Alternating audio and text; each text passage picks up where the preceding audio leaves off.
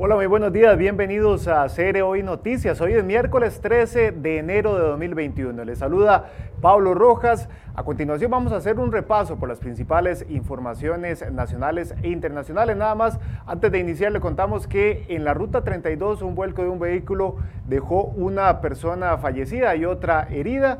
Actualmente las autoridades de rescate trabajan en la extracción del cuerpo y la atención de la escena, así que si usted tiene que circular por ahí, pues le recomendamos rutas alternas para que tome precauciones. De inmediato iniciamos con el repaso de las principales informaciones de hoy.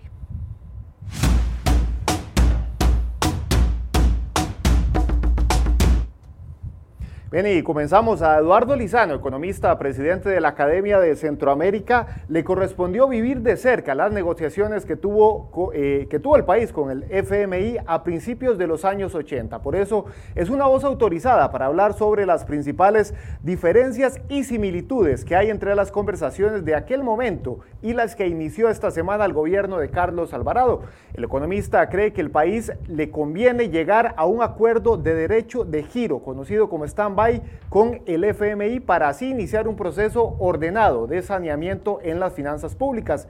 Sin embargo, el gobierno insistió en negociar otro tipo de acuerdo que se llama facilidad ampliada. Con este préstamo se pretende culminar la reducción a un 50% del PIB, la deuda total del gobierno central, un indicador que habría cerrado en 2020 en cifras superiores a un 70% del PIB. Lizano también advirtió que si las cosas se dan bien, el país recibiría una especie de carta de recomendación para otros financiamientos. Pero por otro lado, de no lograrse el acuerdo, prevé un escenario catastrófico que para el país sería letal en materia económica para los próximos Puede leer el reportaje completo en la portada de.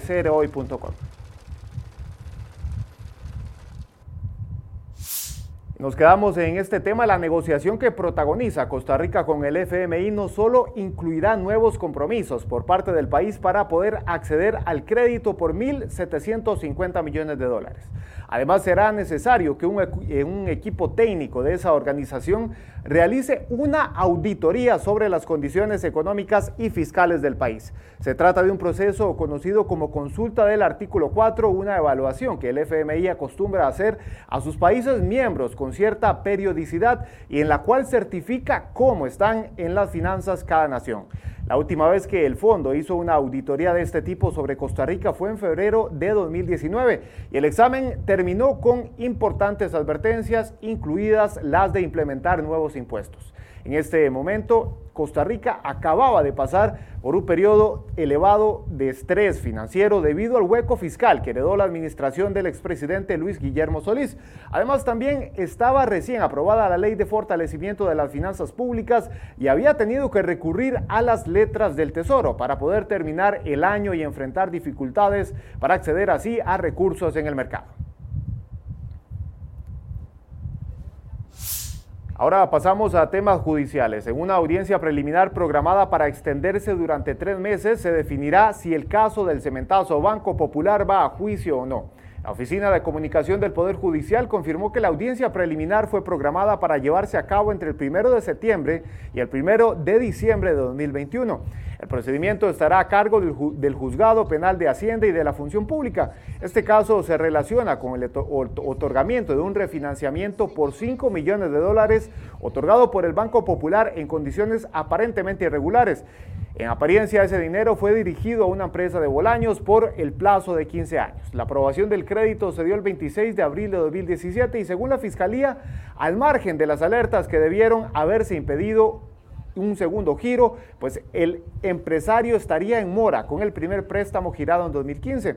En febrero de 2020, la Fiscalía General finalizó la acusación en contra de nueve personas, quienes fueron investigadas como sospechosas de cometer los presuntos delitos de influencia en contra de la hacienda pública y falsedad ideológica. La acusación incluye a Bolaño, su esposa, el exgerente de su empresa y varios empleados del Banco Popular. Momento de hacer un repaso por algunos sucesos. Un joven de 20 años recibió una paliza y sufrió heridas de gravedad durante la madrugada de este miércoles en San Rafael de Alajuela. La víctima presentaba una herida de gravedad en el tórax. Al parecer fue producida con un picayelo. Además tenía golpes en su rostro, los dientes quebrados y la fractura y una fractura de costillas.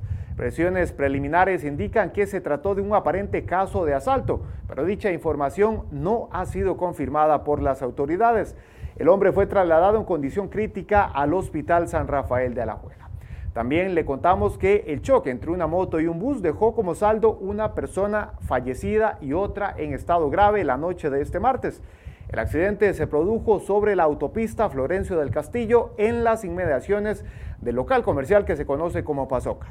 De acuerdo con el reporte de la Cruz Roja, una persona fue declarada fallecida en la escena, mientras que una mujer de 34 años fue trasladada en condición delicada al Hospital Calderón Guardia.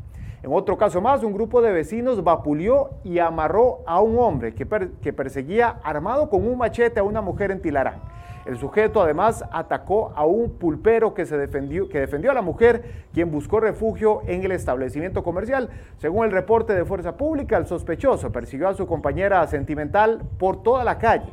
La mujer pidió ayuda en una pulpería y el comerciante actuó en defensa de la mujer, donde recibió heridas. Ahí vemos parte de las imágenes de este suceso ocurrido en Tilara.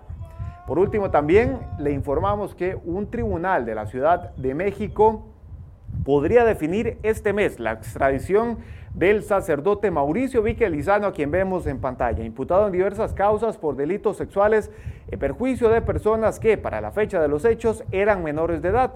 Víquez lleva más de un año detenido en México tras ser capturado por la Policía Federal de ese país en un operativo que fue coordinado por el OIJ aquí en Costa Rica.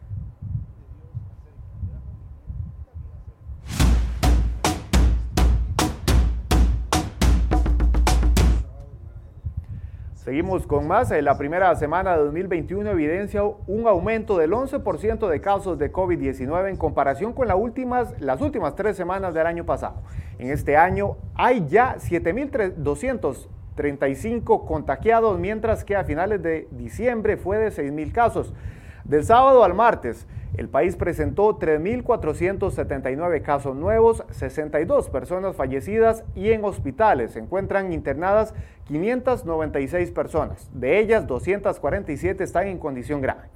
La Comisión Nacional de Emergencias indicó que modificó el estado de alerta para 14 cantones y advirtieron que el aumento de casos por COVID es desmedido. Por su parte, el gobierno cedió y varias municipalidades de cantones costeros ampliaron el horario de visitación de playas desde las 5 y 30 hasta las 6 de la tarde, 5 y 30 de la mañana. Y esta medida regirá desde hoy 13 hasta el domingo 31 de enero. Siempre en temas de la pandemia, diputados pedirán cuentas a los jerarcas de salud por la vacunación contra el coronavirus. Esto para conocer los detalles de la campaña antes de dictaminar un presupuesto para la compra de 640 mil nuevas dosis de vacunas. Este martes, con el voto afirmativo de 41 diputados, el Congreso aprobó en su segundo y último debate el proyecto de ley que permite a los empresarios ampliar el plazo para reducir las jornadas laborales por tres meses más. La iniciativa, impulsada por la diputada social cristiana María Inés Solís, amplía la reducción de las jornadas laborales por un plazo adicional de hasta tres meses, es decir, hasta el mes de marzo de 2021. Esto siempre y cuando se mantenga la emergencia nacional por la pandemia y así lo demuestren los patronos ante la inspección del Ministerio de Trabajo. La diputada dijo que con esta ley los empresarios podrán evitar despidos de sus empleados. El plan fue votado en contra por los diputados del Frente Amplio, José María Villalta, los oficialistas Huelme Ramos y Paola Vega y también el diputado de Integración Nacional, Walter Muñoz. Bien, y otra voz se suma a los llamados de urgencia para intervenir pronto el hundimiento reportado en varios puntos del kilómetro 44 en la ruta 27 entre San José y Caldera. Esa es la del consorcio Getinza Gabinete, que es el encargado de la supervisión del contrato de concesión, de concesión de la vía que está a cargo de la empresa Autopistas del Sol. Esa empresa señaló la necesidad de una intervención inmediata para evitar el colapso de ese tramo de carretera la advertencia está contenida en el informe 81 de supervisión que se elaboró en noviembre pasado y que fue publicado en diciembre a, través de la página web del Consejo Nacional de Concesiones. ¿Qué es lo que ocurre en ese kilómetro? Pues bueno, se registran hundimientos en el pavimento, fisuras y grietas, tanto en terrenos de relleno y en taludes. También en temas de concesiones, eh, siempre sobre esta ruta, el Estado quiere que se den aportes económicos a las concesiones de vías, es decir, que el Estado tenga que aportar recursos para, eh, para el desarrollo de concesiones y así bajar los montos de los viajes. Esto lo explicó el ministro Rodolfo Méndez Mata. Vamos a un resumen de noticias nacionales. El Recope destinará casi 6 millones de dólares en reubicar 10 kilómetros de tubería de poliducto con el fin de evitar los impactos provocados por el robo de combustible. La empresa estatal abrió un proceso de contratación directa a través del SICOP para relocalizar el equipo en el derecho de vía existente en la Ruta Nacional 10 en Siquirres de Limón. También en otros eh, temas, y nos vamos a la caja, de Recope pasamos a la caja, las dudas sobre el nombramiento temporal de la nueva representante de los trabajadores en la Junta Directiva de la Caja provocaron la suspensión de las sesiones de ese órgano por tiempo indefinido. Esto debido a que enviaron una consulta a la Procuraduría General para que se definan los alcances de la designación de Marta Rodríguez, quien actualmente es secretaria general de UNDECA. También en otros temas eh, más judiciales, este martes por la tarde, el plenario legislativo juramentó a esta persona que vemos en pantalla. Él es Orlando Aguirre Gómez como magistrado propietario de la Sala Segunda de la Corte Suprema de Justicia por ocho años más. La Sala Segunda es la máxima instancia del país para resolver casos de familia y laborales. Aguirre tiene 77 años, fue reelecto con el apoyo de 37 diputados, mientras que otros 12 votaron en contra. También este martes, con el apoyo unánime de 47 diputados, se aprobó el proyecto de ley que busca mitigar la crisis que enfrentan los productores de palma aceitera por medio de una reforma a la ley. Con esta se amplía el plazo de un fideicomiso entre el Ministerio de Hacienda y el Banco Nacional con el propósito de inyectar 2 mil millones de colones para modernizar y fortalecer la productividad de estos trabajadores, estos empresarios.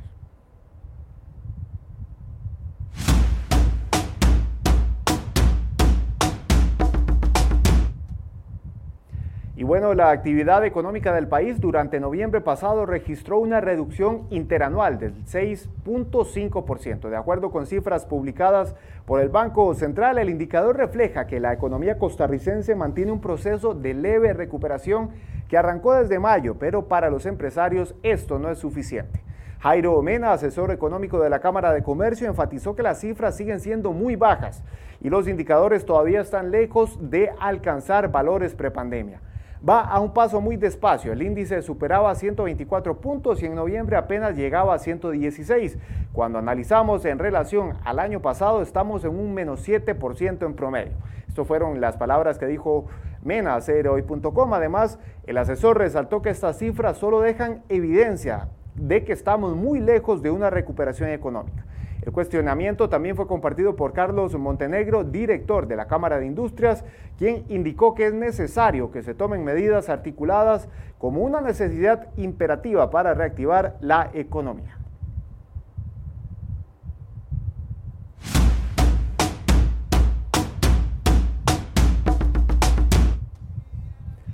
La enmienda 25 supone un riesgo cero para mí. Así se manifestó Donald Trump, quien lucha contra viento y marea y está dispuesto a plantar batallas al último minuto de su mandato.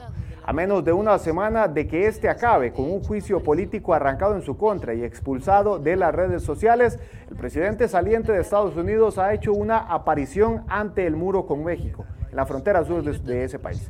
Desde allí se ha dicho víctima de una casa de brujas y precedentes y ha denunciado que la libertad de expresión está siendo atacada. Trump dijo que la libertad está siendo atacada como nunca antes. La enmienda 25 supone un riesgo cero, pero le pasará factura a Joe Biden y a su administración. Sobre el juicio, el presidente saliente señaló que es algo muy peligroso para Estados Unidos, especialmente en este momento delicado.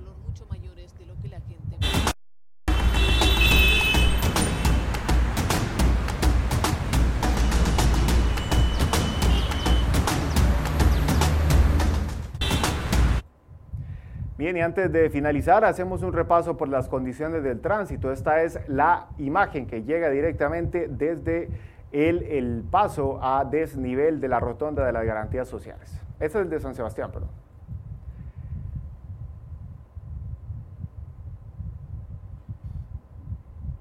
Vemos la imagen en este momento de la rotonda de la Y, bastantes vehículos movilizándose a esta hora por este sitio. Y luego la imagen a la altura del boliche Cariari con vista hacia San José, en la autopista entre San José y Alajuela. Eh, movimiento fluido a esta hora de la mañana.